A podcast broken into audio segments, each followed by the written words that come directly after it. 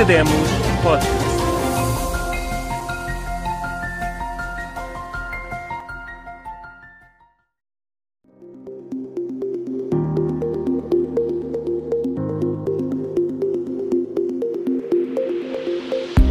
Bem-vindo ao Academos, um podcast sobre ideias que dão que pensar. Todas as semanas há conversas interessantes com académicos que partilham aqui ideias surpreendentes que espero que nos levem a redescobrir o mundo que nos rodeia. O Academos Podcast é um talk show onde se fala de ciência de forma casual e descontraída, com o intuito de oferecer o melhor da academia que se faz em Portugal. Junte-se a nós e inspire-se.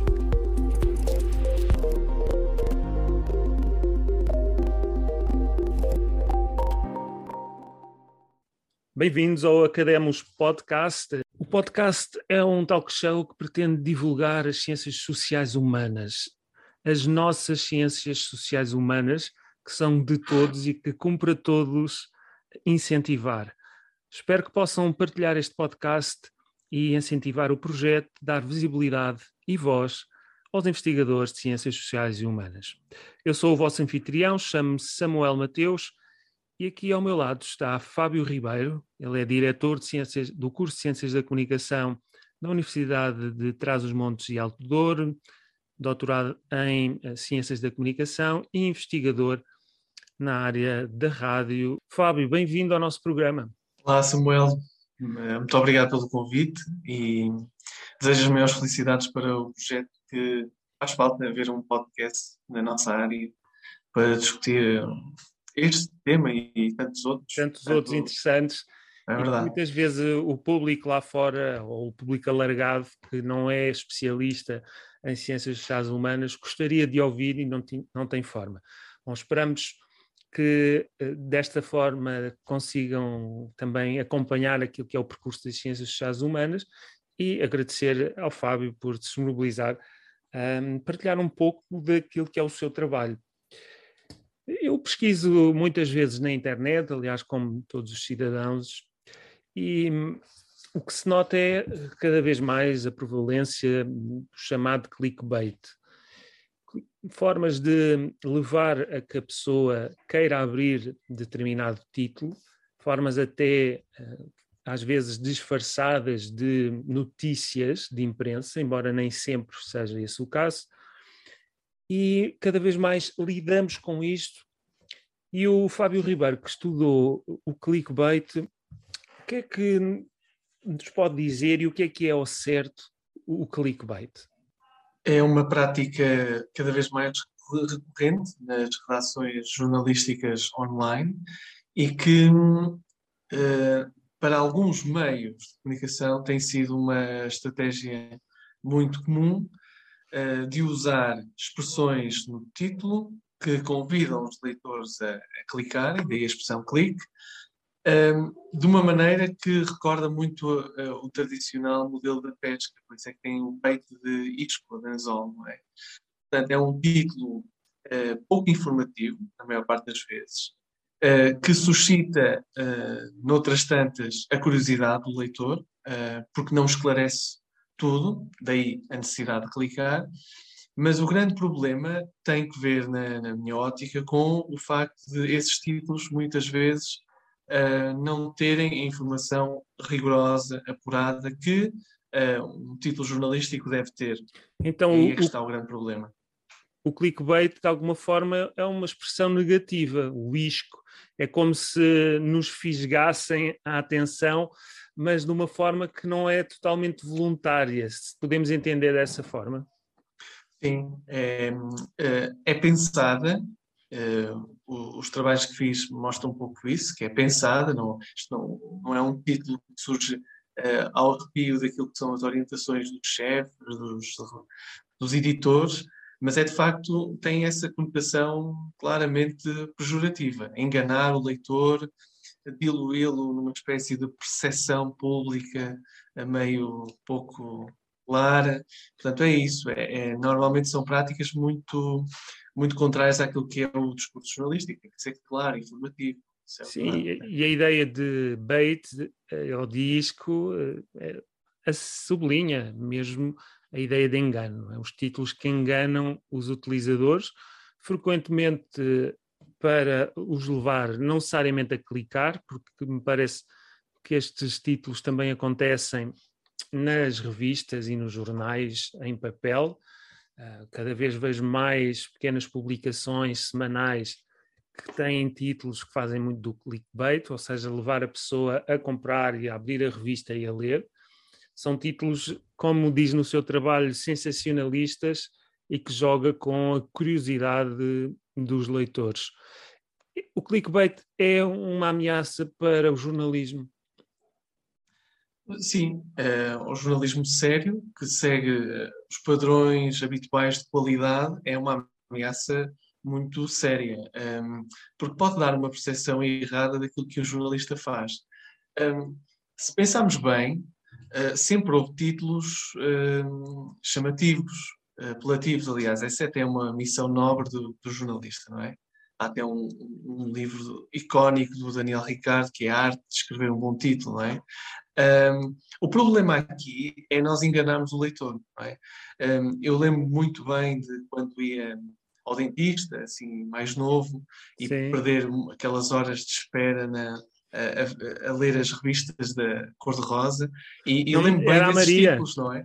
A Maria, Caras, o, que houvesse. Depois, mais houvesse, é? recentemente, é? a Mariana.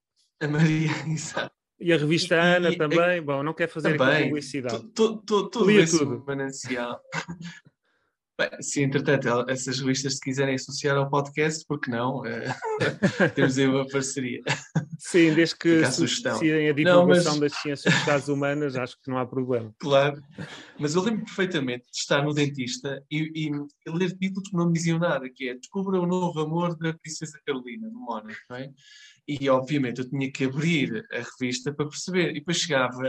Eh, chegava à página X e percebia, então, mas se calhar não é bem o, é mais um amigo, não é um bem namorado, enfim. O que é que se passa aqui? Não é uma, não é uma lógica nova.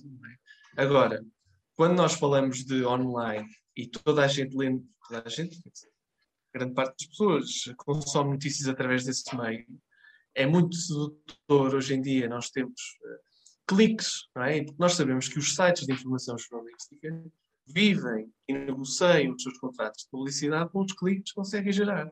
Aí é que está o cerne da questão, ou um dos cernes da questão. É, é o tráfego. Exatamente. Aqui o critério as métricas, é tanto... que é mais do que o tráfego, sim, mas, mas de facto é isso. É. E claro que se tivermos um título que um, diz claramente uh, veja aqui uh, acidente em Marte Canaveses, veja aqui as imagens. Quer dizer, eu se for de Marte Canaveses vou ter aquela tentação de, de clicar, não é? Porque é a minha terra, pode ter acontecido a alguém, Ora, isso não é um título jornalístico. É? Isso é um título Sim. de chamar a atenção. É, eu vejo, quer online, quer fora do online, muitos títulos que dão a entender. Eles não dizem abertamente, implicitam uh, afirmações ou factos que de alguma forma nos convocam curiosidade, que às vezes nos chocam, e é esse choque que, ou a curiosidade que depois nos leva a abrir e verificamos que afinal não se tratava nada daquilo que estava implícito naquele título. E, isso é muito curioso como conseguem fazer uh, implicitações sem o dizer e as pessoas compreenderem-nas e decidirem ver justamente nessas implicações. É, falou, o Samuel falou de choque e eu não resisto a contar um pequeníssimo episódio Sim. que acho que tem tudo a ver com isso. Numa aula de mestrado em que eu também dou uma unidade curricular próxima do jornalismo online, eu tive uhum. uma aluna brasileira que chegou a Portugal e que trabalhava num jornal online e eu expliquei nas aulas que existia esta questão do clickbait e que eh, devíamos contornar isso. E, e foi muito curioso porque aquela aluna teve uma dificuldade extraordinária de fugir àquela tendência. E sabe porquê?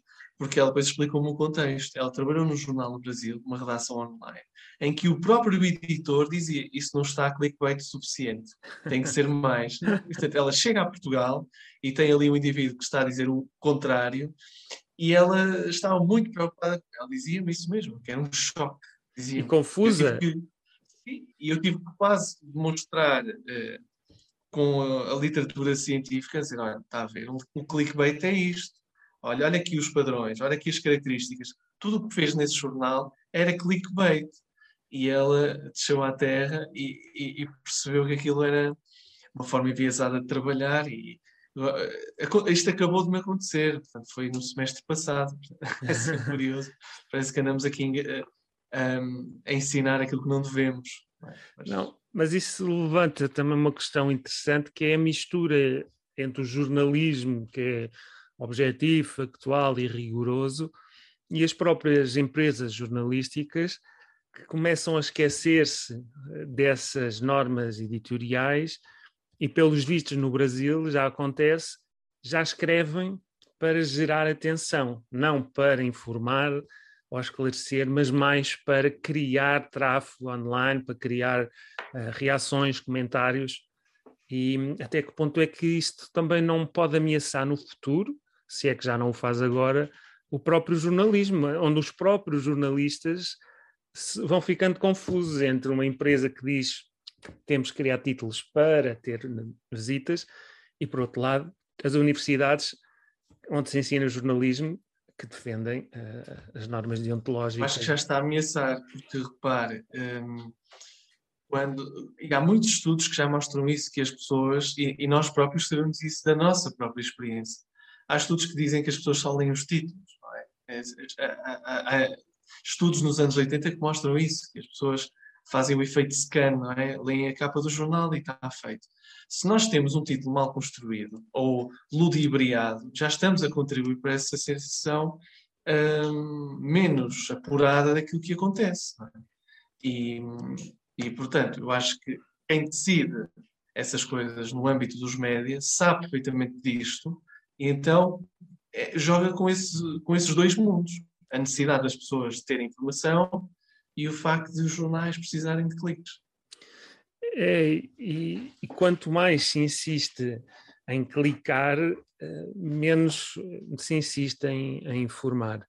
Uh, a verdade é que no, estamos a caminhar para um, um jornalismo quantificado, uh, por exemplo, online, onde as métricas são sempre verificadas e contabilizadas, e isso pode fazer com que se gerem técnicas específicas, como é o clickbait, de procurar esse tráfego, essas visitas e não tanto o texto explicativo e esclarecedor. Para as pessoas que nos estão a ouvir lá em casa, eu vou aqui citar um dos trabalhos do hum, Fábio Ribeiro. É um artigo que se chama Clickbait no jornalismo desportivo, a caça ao clique em três sites portugueses. E um dos títulos que os dois investigadores, incluindo o Fábio Ribeiro e um colega seu, uh, Moura, uh, pesquisaram. Moura, como, como é que se chama? É o Pedro Moura da Universidade. E o Pedro Moura e o Fábio Ribeiro assinam este artigo. Temos aqui alguns exemplos. Vou ler, Jornal O Jogo, as surpreendentes primeiras palavras de Alex Ferguson ao sair do coma. Efetivamente, aqui a informação é relativamente pouca. E o adjetivo, esse sim, lança-nos para a curiosidade. Já agora, é para percebermos é melhor aí, é? clickbait, é? filha de Schumacher quebra o silêncio pela primeira vez após acidente do pai. É, o, a quebra do silêncio é, aliás, um, um, dos elementos constantes do jornalismo contemporâneo, um, onde se vê repetidas vezes X pessoa quebra o silêncio sobre X assunto. E por último, se calhar aqui mais um exemplo, entre os 10 jogadores com mais títulos há um português. Mais uma vez, não é tanto para nos informar quem é, é mais para nos fazer ir à procura dessa informação. Encontrou outros também curiosos, Fábio? Sim, sim. Eu lembro-me lembro de um que, que, até uso muito nas aulas. Dá-me sempre vontade de rir, porque eu acho sempre tudo tão cómico nestes. eu estou a imaginar um fulano a escrever um título e a chamar outros dois colegas a dizer: olha, o que é que isto, o que é que confunde mais? Fazem assim uma espécie de votação ali na secretária. E, mas lembro-me de um que era. Havia um treinador que estava prestes a assinar pelo Sporting. Estava uhum. prestes, falava-se, não é? fundo era isso, falava-se. E, e, o título no, do, do, jornal era, e aqui um momento de parênteses, os jornais desportivos em Portugal são um autêntico viveiro de clickbait. Jornais desportivos, não estou a isentar os outros, mas Record, Bola e o jogo, o jogo talvez menos, mas o Record e a Bola são campeões. Eu acho que não ali numa uma espécie de competição. Só na versão online ou também na versão, na versão online? Impressa? Muito, muito na versão online. No papel já nem tanto. No papel já nem Mas um, um, desses do, era no Jornal da Bola e esse treinador estava a caminho do Sporting. E, e, dizia qualquer coisa como era um treinador do Rio Ave na altura. Dizia Miguel Cardoso, o título era Miguel Cardoso fala sobre o alegado interesse do Sporting. Era assim. E obviamente as pessoas carregam e vão logo ver. E então vinha a descrição no final do jogo. O treinador falou e as declarações dele eram: Eu não vou comentar nada sobre esse assunto. eu lembro que eu ri. Um excelente exemplo. Eu ri muito com isso porque, uh, claro, por isso é que isto em termos reputacionais não é nada bom, porque os comentários lá embaixo era tudo a, a, a, a desancar no jornalista, a dizer como é que é possível, obrigaram-me a, clicar e afinal eu não disse nada. Mas e repare é um que não está errado. O título está certo, ele falou. Agora, o que nos dá a entender é que ele teceu é. considerações interessantes sobre o assunto. E afinal, ele, o que ele falou foi não comente. Isso é, é, é anedótico. Acho que há muita criatividade e eh, esta malta eh, está porventura na profissão errada, mas é, é há, há, exemplos desses, eu diria, quase todos os dias. Portanto, Sim. Eh, eu, eu, eu, depois desse trabalho, eu e o Pedro Moura temos trocado muitos, muitas mensagens a dizer ah, que pena esta não entrou na amostra, mas pois. continua a mesma, a mesma pandemia. Portanto. São boas notícias para quem quiser estudar isto, não é? Tudo isso. Sim, eh, se quem quiser estudar, não lhe faltará material para o fazer, certamente. Estamos aqui a falar de plataformas digitais e outra dos interesses e área em que trabalhou foi a, a verificação de fake news por parte de plataformas digitais. Hoje fala-se muitas notícias uh, falsas, inclusive os políticos já as assumem, uh, quase, e um, assumem não por, por, as realizarem, mas assumem que é um problema com que temos que lidar, não apenas as pessoas ligadas à comunicação, mas nós enquanto sociedade. E o que é que concluiu no seu estudo sobre as plataformas digitais de verificação de notícias falsas? Olha, eu, eu diria que uh, um, um dos trabalhos que fiz nessa área das notícias falsas lança uma espécie de provocação que muitos colegas meus até, uh, alguns comentaram comigo o trabalho, uh, ficaram um pouco uh, indecisos, porque um, eu nesse, nesse trabalho percebi que há várias plataformas, softwares que já conseguem detectar notícias falsas de forma autónoma. E, e são muitas. Em Portugal ainda não, não existem muitas, além de, de daquelas estratégias que nós conhecemos, do polígrafo, da, da hora da verdade. Mas, por exemplo, no caso brasileiro, já há robôs e já há aplicações que conseguem eh, perceber se o texto foi copiado, se há uh, usurpação de identidade, se aquela fotografia que está ali não é efetivamente a mais apurada. E, e fazem cross-checking das informações? Sim, sim. Estou a lembrar-me, por exemplo, do robô Fátima, que tem assim um nome engraçado, Fátima. Mas tem a ver que... connosco, não é? Uma cidade Exato. portuguesa. E, e tem a ver com, com isso mesmo, que é um, uma aplicação que se descarrega para um telemóvel e que, uh, clicando o link da notícia que nós estamos a utilizar, ele consegue determinar se, se, há outros, se há outras notícias que já foram denunciadas nesse site e que eventualmente não são verdadeiras. Eu vi uh, aplicações, é? todos nós hoje temos aplicações é? para ver o tempo, para ver as redes sociais, há, há aplicações para isso já há um botãozinho nos browsers, portanto, para quem usa o Chrome, o Internet Explorer, já há uma espécie de aplicação nesses browsers que alerta o leitor para sites que não são propriamente. Estou a lembrar-me de Portugal, Bombeiros 24. A minha premissa era que, havendo uma, uma componente tecnológica tão grande como parece que pode haver, se calhar as notícias falsas, tanto cresceram na internet, vão, vão deixar de existir ou vão ser combatidas com a mesma internet. Daí é que alguns colegas meus disseram que ah, ainda é cedo para assumir. O trabalho também não foi feito nesse propósito. Mas uma das conclusões que eu retirei foi essa, que é, se calhar, se isto se disseminar e se tivermos cada vez mais pessoas atentas a este fenómeno, é tão simples como eu carrego na aplicação, colo o link da notícia e a aplicação diz-me, atenção, isto pode ou não pode ser verdade, não é?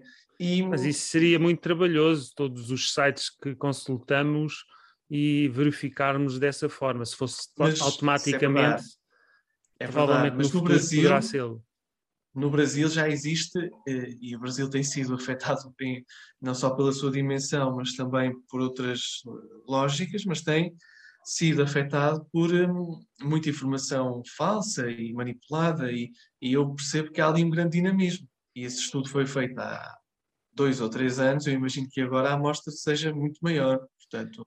E podemos ter no futuro, acha possível de consultarmos um jornal online e a seguir termos um pequeno texto explicativo, 90% de hipóteses de, dos factos aqui reportados serem verdadeiros, ou 25%, ou até, atenção, há aqui dados não confirmados? Eu acho que nós vamos caminhar para aí. Um, vamos caminhar para um sistema de uma, uma, intensa verificação de factos, de declarações.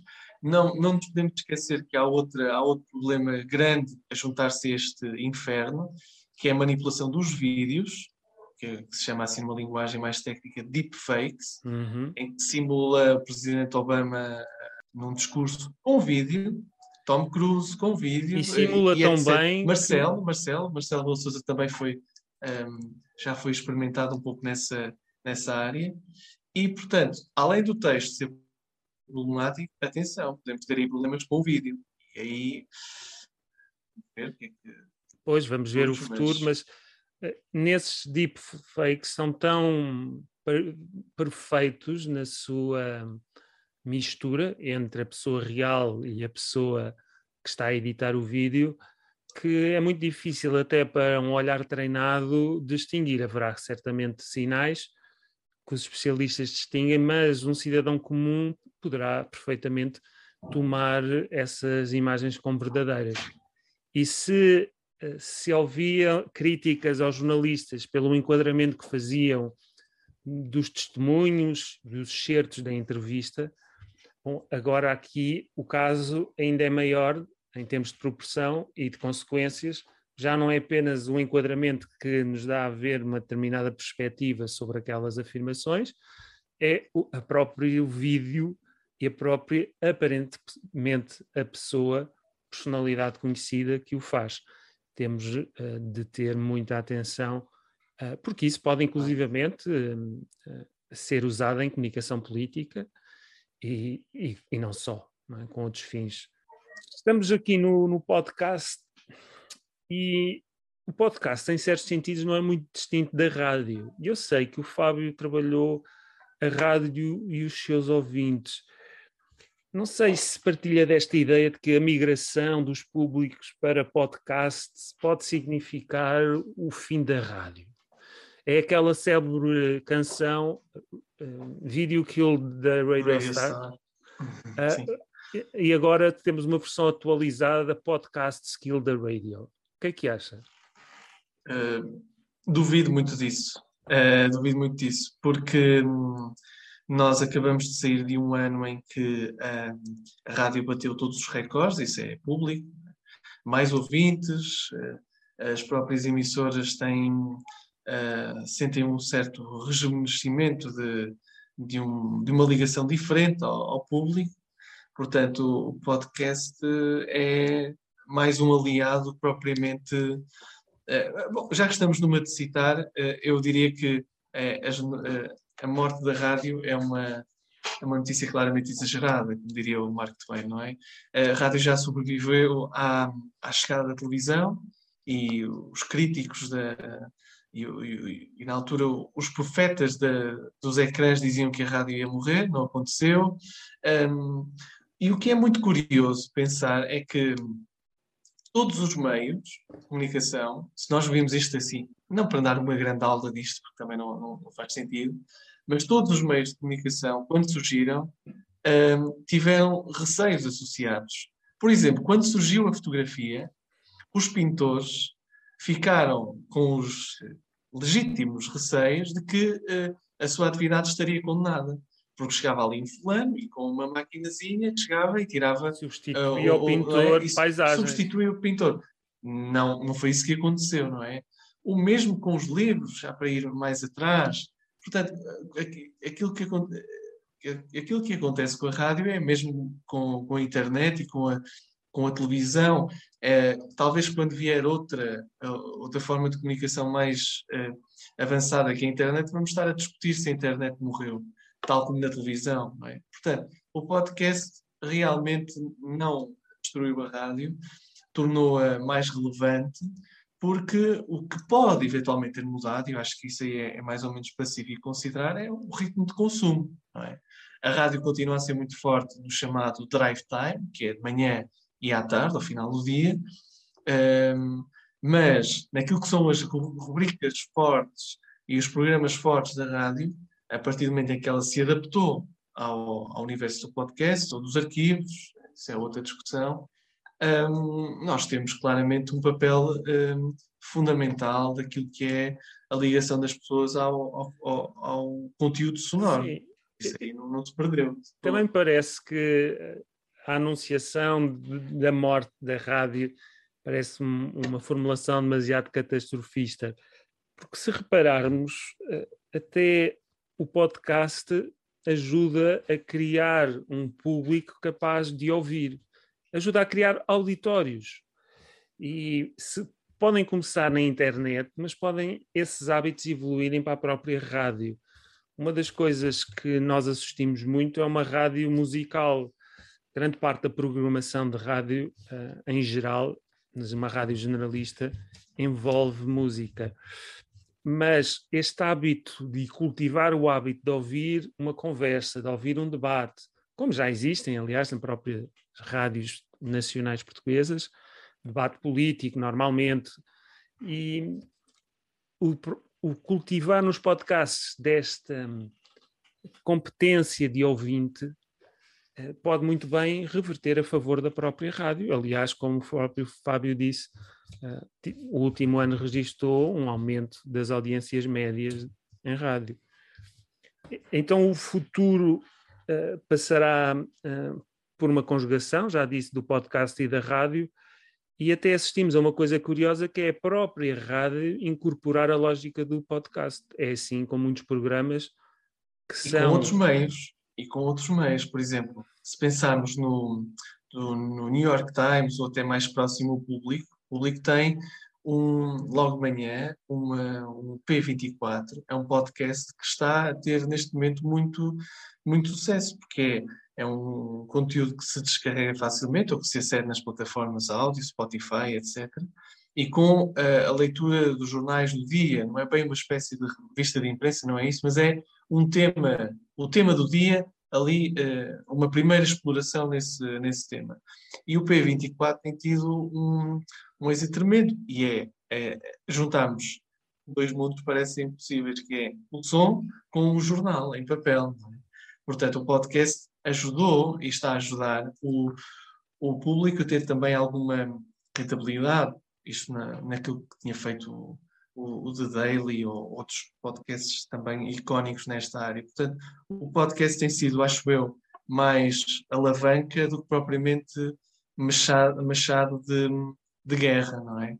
Portanto, e a rádio acho que tem sabido adaptar aí, os programas passam para podcast e as pessoas que se calhar não, não tinham grande possibilidade de assistir em direto podem, podem ouvir.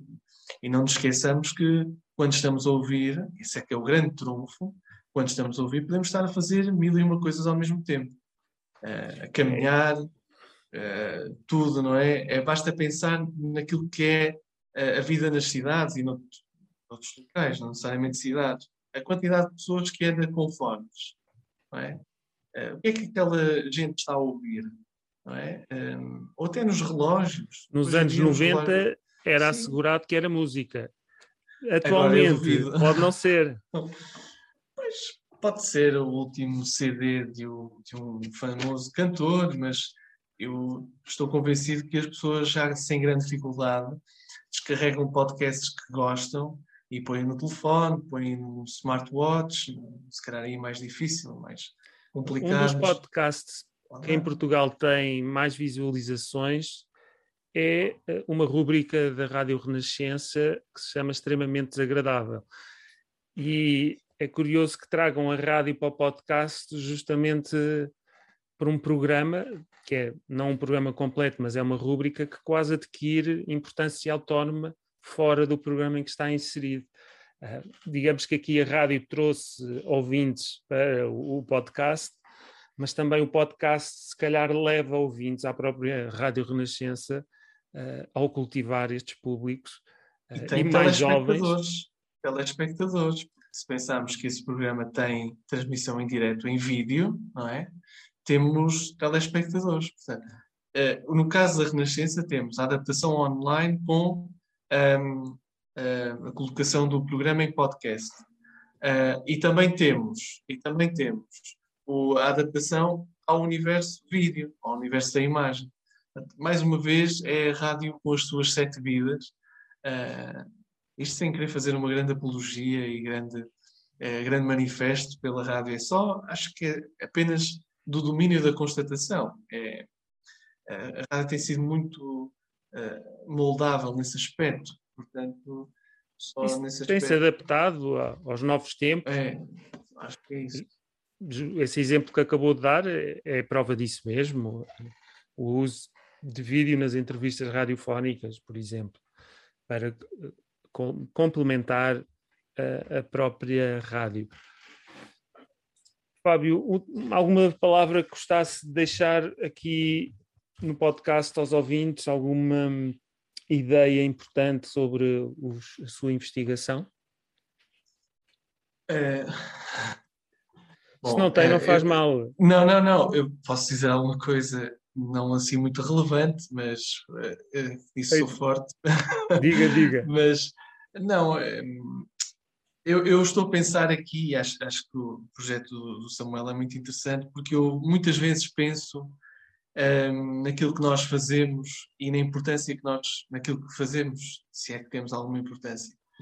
Acho que quando alguns de nós fazem trabalho académico e científico, muitas vezes a, dúvida é, é, é, como é que nós levamos isto para o grande público, não é? É, é lógico que se eu fosse um, um cientista uh, ligado a uma doença, a um à descoberta de uma cura, etc., é muito fácil chegar aqui e a minha relevância encaixava aqui uma mola, não é? Eu estou a descobrir a cura para a malária, não é? Agora, se vem aqui um cientista, é aquela ideia do cientista, não é? Já nós não somos cientistas, não temos bata branca, logo aí, não é? Mas eu acho que nós temos o, algum, alguma responsabilidade em saber com quem falamos, de desmistificarmos certas ideias, de dizer concretamente o, que é que nos ocupa, eh, o peso da relevância é sempre relativo. É relativo porque é lógico que eu, eu, eu a estudar rádio ou clickbait vou ser infinitas vezes menos uh, relevante que alguém, que alguém que está a estudar a malária, assim, do ponto de vista objetivo. Mas noutro, noutro plano, noutro plano, nós estamos a lidar com questões sociais que são e que muito nos ajuda a enfrentar os problemas. Exatamente, muito, enfrentar problemas e que eh, muitas vezes são difíceis de, de, lidar, não é? E clarificar e... a sociedade em que vivemos, não é? Pode é, não parecer que... relevante, mas o clickbait é algo com que convivemos e sem nos darmos conta, estamos a induzir certas práticas que poderão afastar-se do jornalismo. Claro, eh, eu estou a pensar até neste recente conflito na Ucrânia, eh, nós temos de ouvir os especialistas, nós não, os comentadores desempenham um papel fundamental, certo, mas nós temos gente com muita obra nesta área, anos a fio andam a publicar nesta área, e que uh, são eles as, as, autoridades que têm que explicar o que é que está a acontecer, não é? E às vezes, aqui é o tal meia-culpa, eu acho que os académicos não têm feito esse trabalho não têm. Ficam nos seus congressos, ficam nas suas salas e não saem... Imenso trabalho que... publicado É, eu, eu, não estou, eu não estou a dizer que o problema são páginas. Eu estou a dizer que também faço parte, se calhar, desse, desse sistema fechado, não é? E, e eu acho que isso é que tem que ser, esta tem que ser a geração que muda um bocadinho esse paradigma. É, a desmistificar, explicar as coisas numa linguagem muito mais uh, acessível. acessível, exato. Acho que Sem perder o rigor, não é? O que é. tivemos aqui a conversar foram as, algumas conclusões que o Fábio chegou a partir da sua investigação, eh, mas não nem por isso foram menos rigorosas por estarmos a simplificar um pouco. Fomos logo ao que é que elas significam, que é isso que importa na vida das pessoas.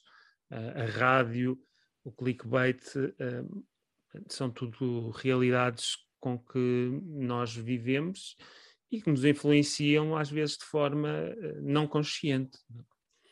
Portanto, essa é a mensagem e é uma ótima mensagem que o Fábio Ribeiro nos deixa aqui, procurarmos chegar a públicos mais alargados e, e há tanta coisa boa que se tem feito em Portugal, não só em Portugal, mas aqui, sendo um, um podcast português, gostava, e lusófono, gostava aqui de salientar tanta coisa boa que é uma pena que se perca nas prateleiras das estantes e que não chega às pessoas.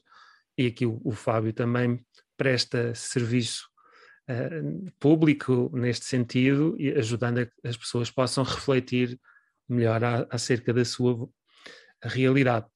Fábio, podemos segui-lo, quem estiver a ouvir, se quiser saber mais sobre aquilo que tem feito, sobre a rádio, sobre as plataformas digitais, o clickbait, como é que pode chegar até si? É, o, o, nosso trabalho, é, por via de outras circunstâncias, que são, não vale a pena estar aqui a, a tem a ver com as avaliações dos centros de investigação, mas o nosso trabalho está todo disponível na internet. É, eu uso muito os repositórios institucionais, o repositório do Estado, é, o repositório da Universidade de Minho, também sempre que tenho um trabalho procuro colocar lá. depois há algumas redes sociais académicas onde eu estou, academia, embora eu não sou assim o maior fã desse, daquele modelo, porque acho que está cheio de clickbait, está sempre, ah, se clicou neste artigo também lhe vai interessar aquele. É uma chatice pegada. Mas são e... estratégias boas para divulgar o trabalho, são. Sim, e mas... pede-nos para pagar, para sabermos é, quem nos lê é. e quem nos isso, recomenda. Isso é o, o, o, dark side, não é? Mas uh, eu acho que através dos repositórios, através daquilo que é um, essa, essa rede, eu estou por lá, sempre que existe alguma atualização, eu não deixo de colocar lá. E, às vezes há, há, diálogos interessantes que se estabelecem a partir dali. Portanto, Muito bem. Ideia. Não será então difícil chegar ao seu trabalho. Uma conversa sobre rádio, clickbait e fake news, eh, coisas que podem parecer distantes, mas que se entrelaçam. Obrigado, Fábio, por ter vindo e ajudar-nos a, a, compreender melhor esta, estes fenómenos da comunicação. Foi um prazer eh, ter a sua Obrigado, participação. Eu. Obrigado eu pelo convite e desejo as maiores felicidades. Muito obrigado. Serei um, um ouvinte atento. Quanto a nós, ouvintes, eh, já sabem que na próxima semana temos mais um episódio. Se quiserem fazer alguma sugestão de tema ou alguma sugestão de investigadores, podem entrar em contato pela via habitual, pelas redes sociais, ou podem também, eh, já agora aproveito para hum, incentivar a que respondam às perguntas que cada episódio são colocadas. Essas perguntas têm a ver com o episódio e um, gostávamos de ouvir a opinião dos nossos ouvintes.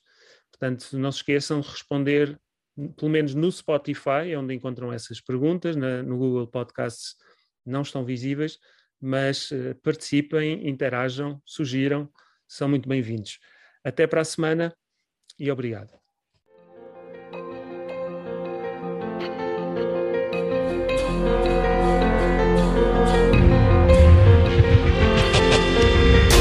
Obrigado por ouvir o Academos Podcast. Se gostou deste episódio, não se esqueça de subscrever o canal e partilhá-lo nas redes sociais. Uma simples recomendação ou amigo é um grande incentivo para este projeto.